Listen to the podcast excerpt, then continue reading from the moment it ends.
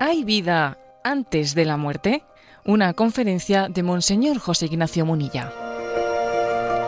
Fue impartida a modo de charla vía Zoom dirigiéndose a los universitarios de Querétaro, en México.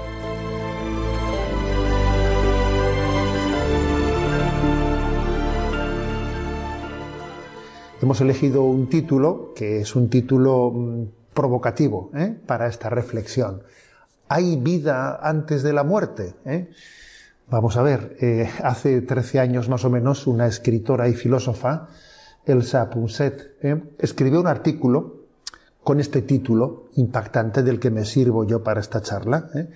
El título era ¿Hay vida antes de la muerte? Una pregunta ciertamente eh, provocadora, ¿no? que tiene un especial interés eh, en la medida en que también la, hagamos una lectura de ella desde la perspectiva cristiana, ¿no? confluyente con la, que, con la lectura que hacía la autora que utilizaba ¿no? ese título, ¿Hay vida antes de la muerte? Es que esto que es un ingenioso juego de palabras, porque estamos acostumbrados a hacer la pregunta, ¿hay vida después de la muerte?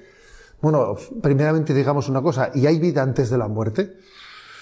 Porque lo que el título quiere, eh, quiere sugerir, digamos, para nuestra reflexión, es que a veces cuando negamos la vida después de la muerte, es que eh, una de las consecuencias es que la vida antes de la muerte pierde, ¿no? pierde su sentido ¿eh? y se convierte en una vida mortecina. La negación de la vida eterna conlleva también un deterioro de la vida terrena. Esa es la tesis que yo quiero un poco desarrollar en esta... Es que la vida terrena y la vida eterna están muy ligadas y si la vida eterna es negada o es sencillamente ignorada, la vida presente pierde el sentido. ¿eh? ¿Cómo es nuestra vida actual? ¿Es una vida intensa? ¿Es una vida resucitada? ¿Es una vida resucitada o es una vida mortecina? ¿eh?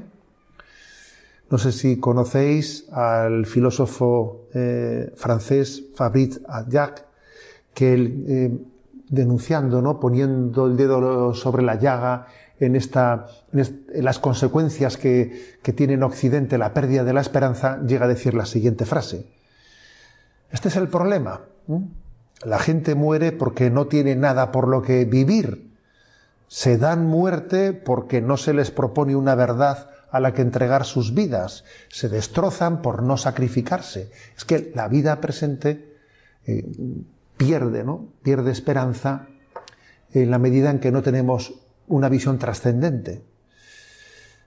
Todos conocemos a Víctor Frank, el que fue padre de la escuela de la logoterapia de Viena, cuando él eh, viene a, subrayar el hecho de que eh, la falta de sentido es el mayor problema, la mayor carencia que puede tener alguien para, para poder vivir en intensidad en esta vida. Cuando alguien tiene un porqué, un porqué, es capaz de afrontar cualquier cómo. ¿eh?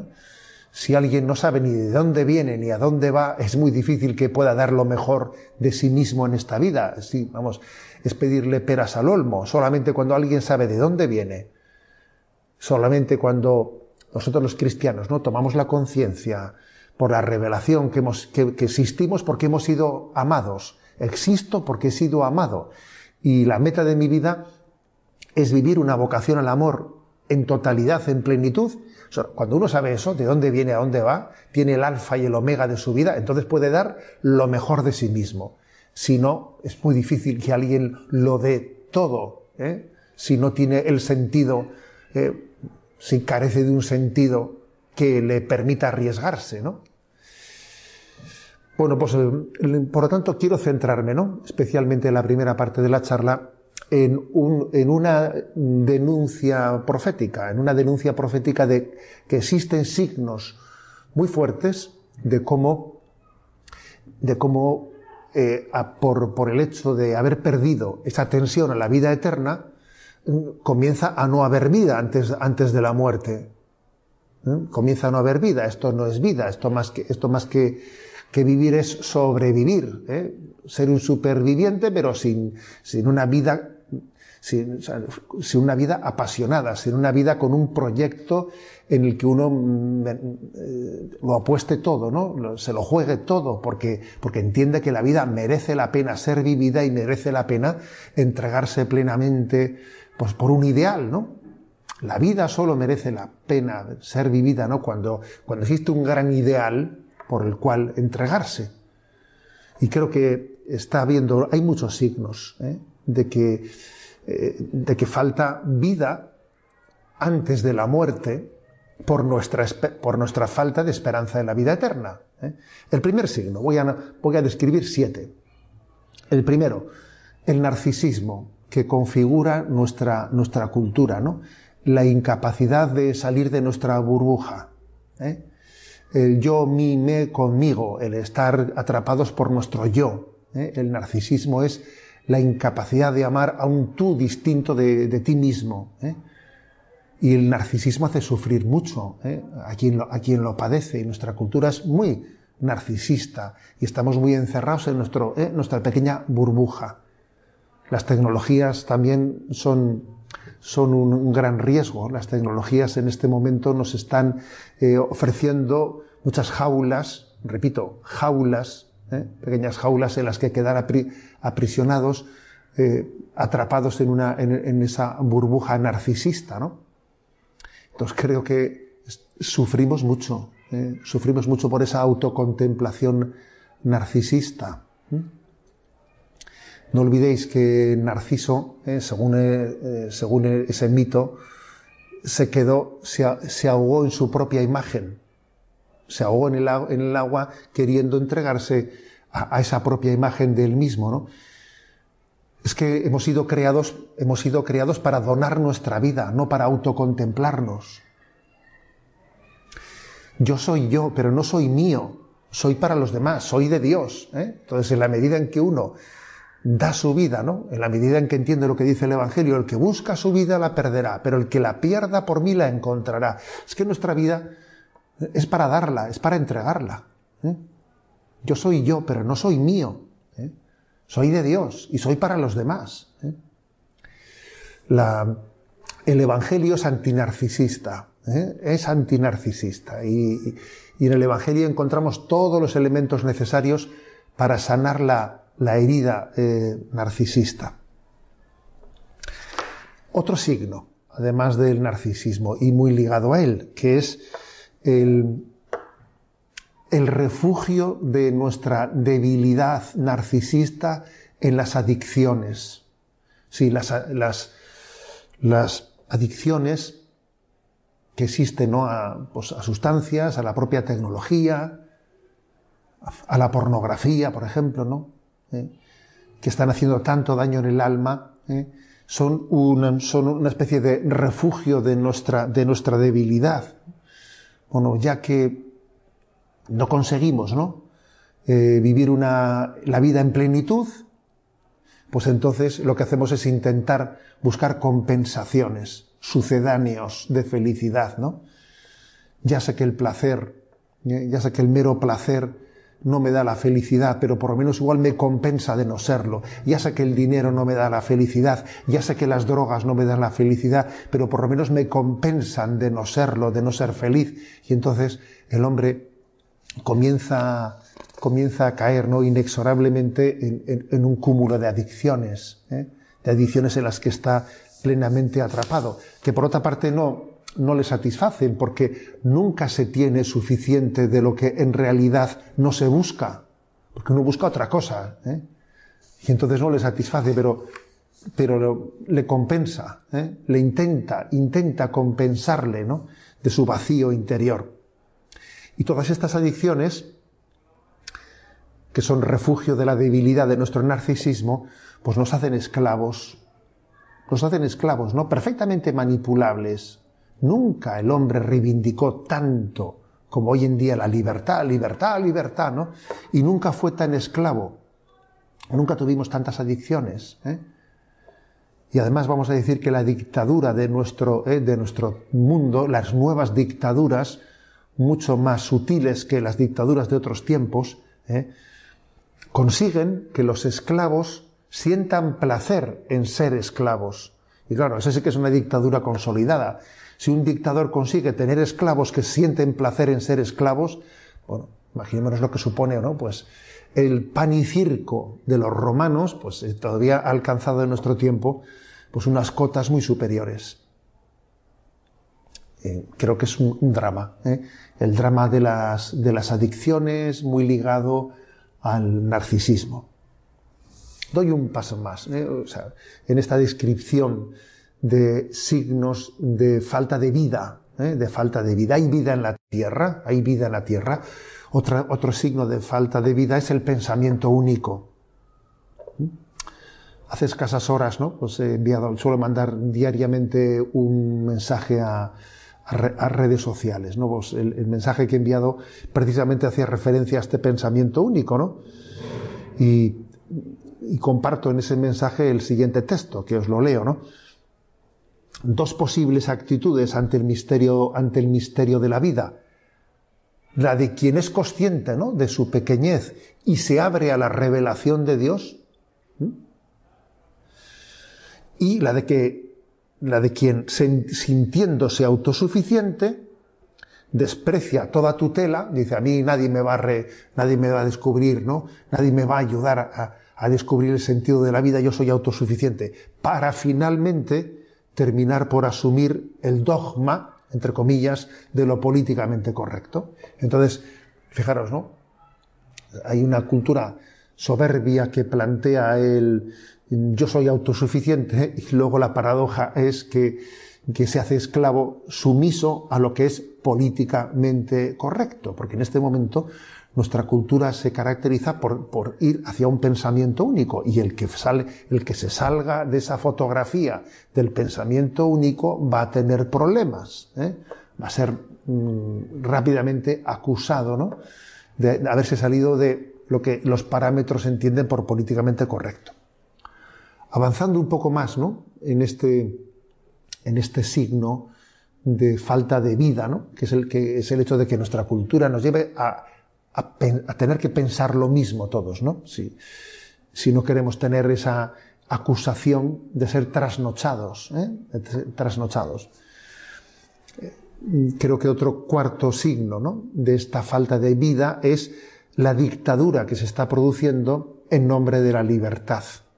Hay una gran dictadura que detrás de ese pensamiento único eh, acaba siendo impositiva, pensábamos, fijaros bien, ¿no? que la caída del marxismo, la caída, yo, vamos, yo, yo era un joven como vosotros, ¿eh? cuando cayó el muro de Berlín, ¿eh? y recuerdo perfectamente, ¿no? haber en aquel momento pensado, bueno, han caído las ideologías, el mundo va a ser distinto, ¿no? A partir de ahora, ¿no? Quizás sea un mundo sin ideologías, y lo cierto es que es verdad que ese concepto, de marxismo tal y como se entendía en aquel momento eh, cayó en aquel momento ¿eh? y, fijaros como ahora mismo pues países como China son países absolutamente capitalistas ¿eh? capitalistas han asumido el capitalismo pero sin embargo el mundo en ese pensamiento único ha pasado a tener una especie de metástasis de las ideologías confluyendo confluyendo ¿no? lo que antes era el marxismo y lo que antes era el capitalismo en una, en una nueva ideología, ¿eh? una nueva ideología que llamamos ideología de género, ¿no? impuesta de manera implacable programáticamente. ¿eh? Y entonces se produce pues, una, una, gran persecución cultural. Vamos a ser claros, hay una gran persecución cultural a quien no entre por este, por, esa pretensión de redefinir la antropología, redefinir la vida, el, valor de la vida. Eh, de repente, pues eh, cosas como el aborto o la eutanasia eh, se plantean como grandes avances de la humanidad. Una mentalidad anti, antinatalista se, plantea, se plantea la redefinición de, que, de que ser hombre, de que ser mujer, eh, no se acepta una normatividad de la naturaleza, se pretende que la voluntad y el sentimiento, el sentimiento estén por encima de la razón, ¿eh? Eh, y, pues, acaba siendo una nueva, obviamente, pues una, una, nueva ideología, ¿no? La ideología de género. que se traduce en una, en una persecución cultural, como he dicho. San Agustín, fijaros bien, ¿no? Hace 1500 años, ¿eh? Dijo él la siguiente frase, ¿eh? decía él, de dos maneras ataca el mundo a los seguidores de Cristo. Los halaga para seducirlos o los atemoriza para doblegarlos. Y en esas estamos. En este momento, este espíritu de, mm, del pensamiento único impositivo nos intenta seducirnos, nos intenta halagarnos para seducirnos y cuando no lo consigue nos persigue. Primero intenta mundanizarnos, que es lo peor que nos puede ocurrir, ¿eh? que nos mundanicemos. Y si no consigue mundanizarnos, entonces nos considera enemigos. ¿eh? Creo que también es un, signo, porque claro, eh, eh, esto está generando una falta de pluralismo. Cuando yo era joven como vosotros, me acuerdo, me acuerdo que estaba de moda decir, decir la siguiente expresión, ¿no? Yo no pienso como tú, pienso distinto. Pero mira, daría mi vida porque tú puedas pensar como piensas. ¿eh? O sea, yo daría mi vida por, porque tú tengas una libertad de pensamiento, aunque no piense yo como tú. ¿eh? Bueno, hoy en día hemos pasado a que el que no piense como, eh, como tú, vamos, tiene que ser eliminado. Uno entra en Twitter y ve, lo que ocurre, entonces existe una especie de, de intento de derribo de quien no pasa por el pensamiento único. En nombre de la libertad eh, se, impone una dictadura. Creo que también eh, otra, otro signo, ¿no? otro signo de, de esta falta de vida entre nosotros, pues es el signo, el signo de una desesperación encubierta de progresismo. ¿eh? Desesperación encubierta de progresismo. En España se acaba de aprobar la ley de, eutanasia, ¿eh? diciendo públicamente que tenemos derecho al suicidio. Entonces, a ver, em, proclamar el derecho al suicidio, ¿eh? pues es tanto como encubrir la desesperación de progresismo. Pero la desesperación ni es progresista ni es conservadora. La desesperación es desesperación. Vamos a llamar las cosas por su nombre, ¿no? Es falta de esperanza. San Bernardo de Claraval ¿eh?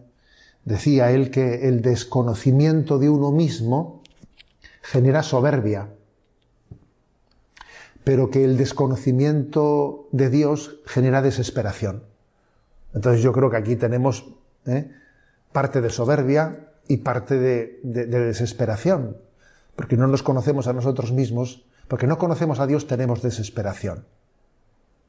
Y porque no conocemos a Dios no nos conocemos a nosotros mismos y tenemos soberbia. ¿eh? Y, lo, y lo curioso es que esa desesperación se intenta vestir, se intenta encubrir en una bandera progresista, que es una bandera que no tiene más que un palo, porque hay, hay banderas que se han quedado sin, sin, la tela de la bandera, solo tiene el palo, ¿no? Bueno. Eh, creo que el caso concreto, ¿no? del suicidio, eh, del suicidio, o el caso concreto de, la bandera abortista, eh, pues es un caso concreto de una desesperación encubierta, que se pretende encubrir ¿no? en frases vacías, como la, como la frase del, del, progresismo, ¿no? como el concepto de progresismo vacío de contenido. Llegados a esta desesperación se produce una especie de flirteo con la muerte. ¿eh? es, curioso, ¿no? Se produce un flirteo con la muerte. ¿Os acordáis de ese texto bíblico? Si comes de, este árbol morirás, ¿no? Es una especie de, consecuencia de una referencia arqueológica a lo que pasa con la desesperación, ¿no? El hombre, el hombre siente una especie de atracción hacia la muerte, ¿no? Y, y, entonces estamos convirtiendo en una cultura de muerte. Estamos promoviendo una cultura de muerte en vez de una cultura de vida. Y es un signo, ¿no? Es un signo de, de que esa pregunta irónica, en el fondo, tiene mucho de verdad. ¿Hay vida antes de la muerte? Cuando estamos promoviendo una cultura de muerte en vez de una cultura de una cultura de vida. Un paso más, ¿eh? otro signo más con el que describo ¿no? este, esta, esta, herida, eh, característica de nuestro tiempo, la falsa espiritualidad de la nueva era. Eh, creo que existe una falsa espiritualidad que se caracteriza, bueno, pues pasamos del Cristo sí, Iglesia no, que se decía allí, ¿no? Pues en un momento determinado, Cristo sí, Iglesia no. Luego más tarde se dijo, bueno, pluralismo religioso sí, pero cristocentrismo no. ¿eh? Y, ahora, quizás no, en este momento, a lo que se ha llegado es espiritualidad sí, religión no. Entendiendo por espiritualidad ¿eh? lo, que, lo que la nueva era propone, ¿no? que es eh, pues, una especie de recurso ¿no? a, al cultivo del interiorismo o de la interioridad del hombre, pues para buscar una paz, para buscar una relajación, para buscar una, una, una relajación interior mental, ¿no? Pero que en el fondo no nos pone en relación con Dios. ¿eh? Es sustituir, ¿eh? pretender sustituir a Dios por el bienestar interior. O hacer de la espiritualidad una especie de instrumento para sentirse bien interiormente, ¿no? Y es curioso que estamos en la cultura, una cultura minúscula, no mayúscula, una cultura minúscula del, del bienestar, ¿eh? del bienestar. Entonces, mm, lo curioso es que en este momento la obligación, ¿eh? nuestras obligaciones, nuestros deberes, han sido sustituidos por nuestras apetencias, en vez de decir, ¿cuál qué, deberes tengo? No, bueno, ¿qué me apetece? ¿no? Y el, y el bienestar se ha convertido en, el Dios, ¿eh? en el Dios, hasta el punto incluso de que trasladado, ¿no? Trasladado a, la religiosidad, pues lo que se busca es mm, una especie de eh, técnica de relajación interior, eh, sin conversión personal, que, no, tiene por qué conllevar mi conversión, mi cambio de vida, no, no, sencillamente es mi momento de relajación, ¿eh? contra, para luchar contra el estrés, ¿no? Eh, existe una impostura, ¿no? La impostura que consiste en pretender sustituir a Dios por la felicidad, que es como pretender sustituir la causa por el efecto, pero claro, claro, sin la causa no hay efecto. Si uno busca la felicidad sin Dios, eso no existe. ¿eh? Dios no nos puede dar la felicidad separados de Él, de Dios, porque no hay esa felicidad, ¿no? Y además, es muy importante entender que la felicidad no se puede buscar en sí misma. Si uno busca ser feliz y la búsqueda de la felicidad se convierte en el fin de su vida, la paradoja es que no encuentra la felicidad, que se le escapa. Es como cuando uno va a por agua y, va pretendiendo sujetarla en sus manos, se le escapa entre los dedos. Si uno va buscando la felicidad, la felicidad se le escapa. La felicidad no puede ser buscada como un fin, sino es una consecuencia de haberse entregado a un ideal que merece la pena. Lo cual es muy distinto, claro, obviamente, es, muy distinto, ¿no? Entonces, quizás es propio ¿no? de, esta, de, esta pretensión de sustituir religión por, por, espiritualidad de nueva era, buscar un bienestar interior, ¿eh?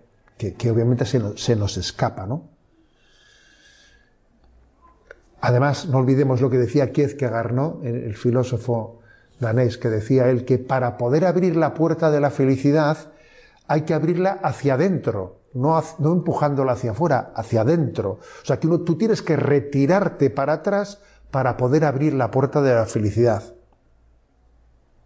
Tú tienes que dar un paso atrás, tú tienes que cambiar tu vida, tú tienes que convertirte. La puerta de la felicidad se abre hacia adentro y supone que tú te muevas. ¿eh? El secreto de la felicidad no consiste en hacer lo que se quiere, en hacer siempre lo que se quiere. El secreto de la felicidad consiste en querer lo que se hace, ¿eh? en entregarse decididamente a lo que Dios ha puesto en el camino de nuestra vida, ¿no? Bueno, Por lo tanto, no creo que otro indicio de esa falta de vida, de vida, antes de la muerte es esta, es la de haber sustituido la religión pues por espiritualidad nueva era, con muchas versiones. ¿eh? Y me atrevo a señalar un último punto, un último indicio, ¿no? ¿Y sabéis cuál es? Y ahora hablo yo un poco de una autocrítica, un poco en el seno de la Iglesia. ¿eh? El hecho de que no estemos predicando suficientemente, de que tengamos un silencio, un silencio bastante generalizado. Hombre, la Iglesia Católica es muy amplia ¿eh? y obviamente no se puede generalizar, ¿no? Pero creo que mm, tenemos que reconocer que existen entre nosotros una insuficiente predicación de la fe en el más allá. Una insuficiente predicación sobre lo que Jesús nos habla en el Evangelio de una manera tan explícita, que es la posibilidad de salvación o de condenación del hombre. Que tenemos muchos silencios, por ejemplo, sobre lo que es el estado de purificación más allá de la muerte, que hablamos muy poco del purgatorio, por ejemplo. ¿Cuándo hablamos de ello? Cuando hablamos de, la importancia de la necesidad de que nuestra alma se purifique para llegar a ver a Dios, ¿no? Hay grandes silencios y eso también hace mucho daño. Porque si no, como he dicho al principio, si no se predica con fuerza, con contundencia, con claridad, de una manera diáfana, no se predica nuestra meta de a dónde vamos, pues entonces eh, nos falta luz para vivir el presente. ¿Mm? Creo que estamos llamados ¿no? a, intensificar nuestra, nuestra predicación, ¿eh? nuestra predicación de, sobre lo que llamamos la, eh, la fe escatológica, de la escatología, porque la escatología no solo, no solo habla, habla, del más allá, sino, sino es una escatología que transforma el momento, el momento presente, ¿no? De hecho, fijaros, la esperanza cristiana consiste en vivir el momento presente en intensidad de amor desde el futuro que se nos ha dado. Desde esa promesa de salvación y de vida eterna, desde ella vivo el momento presente. ¿Eh? Por eso es tan importante ¿no? esa predicación evangélica.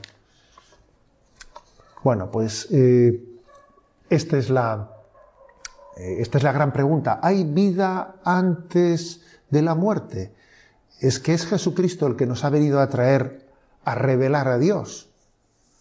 Jesucristo vino a revelar a Dios, a, hacer a Dios presente en esta vida. Dios está presente en esta vida. Camina junto a nosotros como los discípulos de Maús, ¿no? Entonces, no va a haber vida antes de la muerte, si está el autor de la vida aquí. No tenemos que esperar, ¿no? Al más allá para encontrarnos con el autor de la vida. Como los discípulos de Maús estamos llamados a reconocerle, ¿eh? caminando junto a nosotros, eh, abriéndonos los ojos al partir, al partir el pan.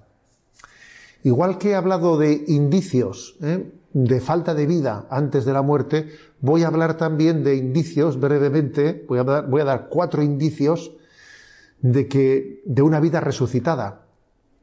Sí, porque existe igual que existe una vida mortecina, ¿eh? existen signos de vida resucitada. ¿eh? Y sin pretensión de ser exhaustivo, por ejemplo, yo creo que un signo de que uno ¿eh? vive, vive ya esa vida eterna aquí, la está viviendo aquí, es la paz y la alegría. La paz y la alegría pero vivida de una manera continua, me refiero, pues no, no, no me refiero, ¿no? No me refiero a, una, a, una, falsa alegría del viernes por la tarde, porque comienza el fin de semana, no, no, me refiero a una paz y alegría vivida el domingo por la noche, cuando sé que el lunes comienza mi, mi, mi trabajo o mi estudio, y vivo en paz y alegría, pues porque vivo en la presencia de Dios. Y vivir en la presencia de Dios, pues para mí eso colma colma de sentido todas las cosas que hago. Y en mi vida no hay cosas con sentido, no, no, todo tiene sentido cuando uno vive, vive en la presencia de Dios. Creo que esa paz y alegría mantenida ¿eh? durante, durante nuestra vida en distintas situaciones, avatares, momentos, es un signo de una vida resucitada. Segundo, segundo signo de una vida resucitada, pues es el mantener un equilibrio ¿eh? un equilibrio entre el idealismo de quien apuesta por, ¿eh? por hacer un mundo más justo, ser idealista y al mismo tiempo ser paciente. La integración de esas dos cosas me parece que es un signo, es un signo de que el Espíritu Santo está en nosotros, ¿no? Eh, en las obras de, en las mm, obras de misericordia, si recordáis, ¿no? Algunas de ellas parecen contradictorias, porque una obra de misericordia dice sufrir con paciencia los defectos del prójimo. Y otra dice corregir al que yerra. Bueno, entonces ¿en qué quedamos? ¿Hay que sufrir con paciencia los defectos del prójimo o hay que corregirle? Es que las dos cosas hay que integrarlas. Hay que integrarlas, ¿no? Y, bueno, pues entonces creo que un signo de que la vida de Cristo está en nosotros es que nosotros, como Jesús, tengamos esperanza en que, en que el mundo se santifique y al mismo tiempo tengamos la paciencia de decir, no, no cortes, no cortes esa viña, déjala un año más, a ver si para, no cortes la higuera, a ver si para el año próximo da fruto, ¿no? Y Jesús, Jesús tiene un corazón ardiente que, que, puede parecer impaciente, pero luego está lleno de paciencia y de misericordia. Ese es un signo de vida resucitada. Un tercer signo de vida resucitada, ¿sabéis cuál, cuál es? ¿Cuál subrayaría yo? El de la perseverancia. El de la perseverancia. El de decir, eh, Señor, concédeme la gracia de, de, vivir un sí sostenido en nuestra vida, un sí sostenido. ¿eh? Un sí sostenido. Alguno decía, un compañero mío que tenía un poco de sentido del humor, decía, un sí sostenido. Eso sí que tiene bemoles, decía. ¿eh? Bueno, pues es que el sí sostenido, ¿eh? Eh, pues es una gracia de Dios. El poder ser perseverantes hasta, hasta el final, ¿no? Entender que nuestra vida es una vida de, de bueno, la vida es breve, la vida es muy corta, pero al mismo tiempo es lo suficientemente larga para que en ella haya tentaciones de, de, de romper nuestra carrera por la, en, la, en la perseverancia, ¿no? Entonces creo que tenemos que cultivar la devoción. A mí me decían cuando era seminarista, tenéis que cultivar la devoción al santo clavo, nos decían, al santo clavo. ¿eh? ¿Qué quería decir lo del santo clavo? Pues clavarse, ¿no? Saber, saber, ¿eh? saber, saberse abrazar a la cruz y permanecer fieles en ella. ¿eh? Que decía Chesterton, la libertad en la que yo creo es la, es, es la, libertad de obligarse a uno mismo. O sea, yo me obligo a mí mismo a ser perseverante. Esa es la libertad en la que yo creo, decía él. ¿eh? Y por último, ¿eh? el último signo, digamos, de vida resucitada. ¿eh? Vencer los miedos. Vencer los miedos, diciendo, bueno, pues vivimos, vivimos en la confianza en la confianza de que, bueno, pues muchas cosas no nos, no, nos salen bien, ¿eh? muchas cosas, o sea, casi las cosas no suelen salir según las tenemos mm, pensadas casi nunca, ¿eh? pero tenemos una confianza que la resurrección es cierta y a veces vamos, ¿no? De derrota en derrota hacia la victoria definitiva, ¿eh? Y bueno, pues eso nos permite vencer nuestros miedos, sabiendo que la última palabra la tiene Dios. La última palabra es resurrección, no es muerte. Luego, incluso sabemos encajar supuestos reveses, supuestos fracasos, los, encajamos porque en el fondo es Dios el que al final hace la historia. Él escribe la historia y es capaz de conducir los hilos de la historia hacia, hacia una meta, hacia una meta de la plena manifestación del reino de Dios, ¿no? Por encima de, bueno, pues de nuestros planes, que así es Dios, ¿no?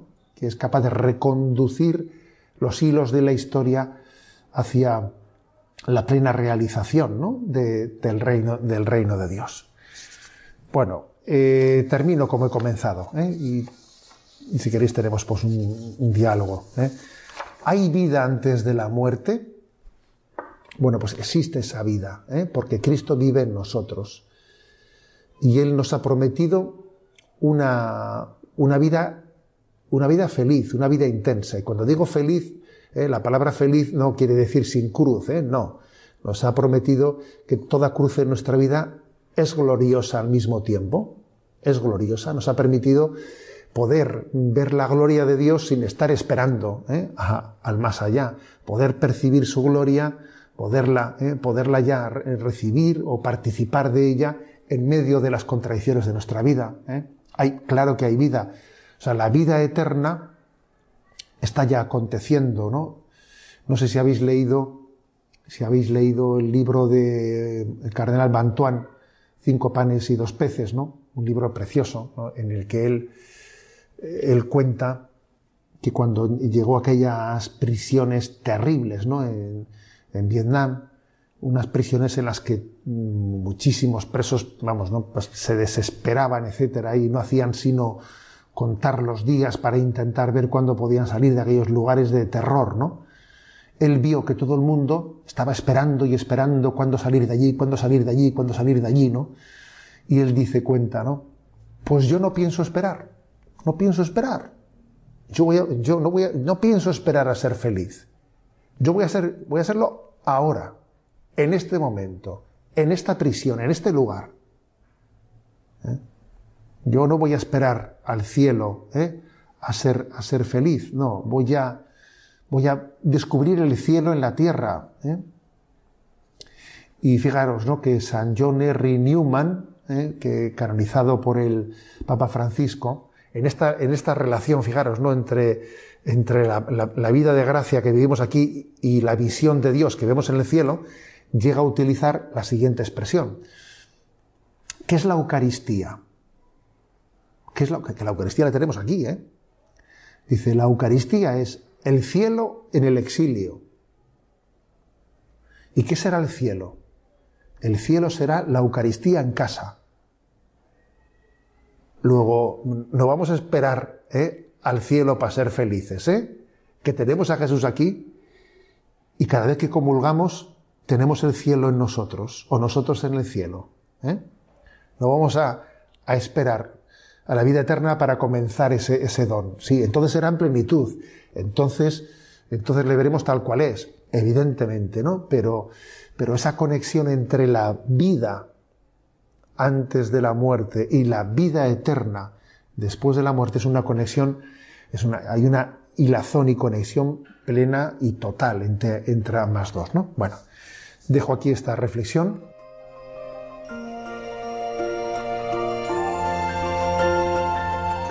Así finaliza esta conferencia de Monseñor José Ignacio Munilla, titulada ¿Hay vida antes de la muerte? La impartió como una charla vía Zoom dirigida a los universitarios de Querétaro, en México.